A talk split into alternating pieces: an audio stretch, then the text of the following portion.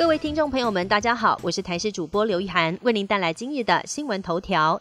台铁明年元旦公司化的前夕，铁路人员升资考试登场。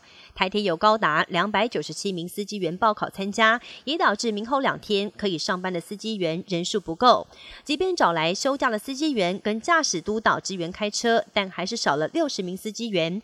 因此，六号、七号总共有八十六列次会停驶，另外也有十三列次的区间车截短行驶，要提醒旅客多加留意了。另外，最近也有民众想问何时会恢复早鸟票，台铁对此也回应，目前客座利用率还不到七成，因此暂不考虑。北捷红线出包，台北捷运淡水信义线在今天下午发生异常。有旅客在脸书表示，在中山站上车时就已经发现车厢跟月台门没有对齐了。随后列车开到圆山站时，就听到广播宣告列车不提供载客服务，因此有八百名旅客被请下车。而对此，北捷证实确实发生异常，但随后已经恢复正常营运。台湾桌球好手林云如在 WTT 法兰克福冠军赛男单四强赛当中，以四比二打败了世界排名第二的中国好手王楚钦。过去国际赛跟王楚钦交手时，小林同学二胜六负落居下风。从二零一九年日本公开赛开始，更是苦吞对战四连败。如今这场比赛逆转胜，连他自己都说好神奇。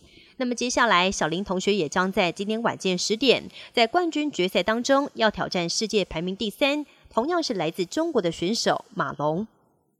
澳洲总理艾班尼斯在四号抵达中国上海，要展开为期四天的访问，也是二零一六年以来首度访问中国的澳洲总理。预计六号会前往北京会见中国国家主席习近平。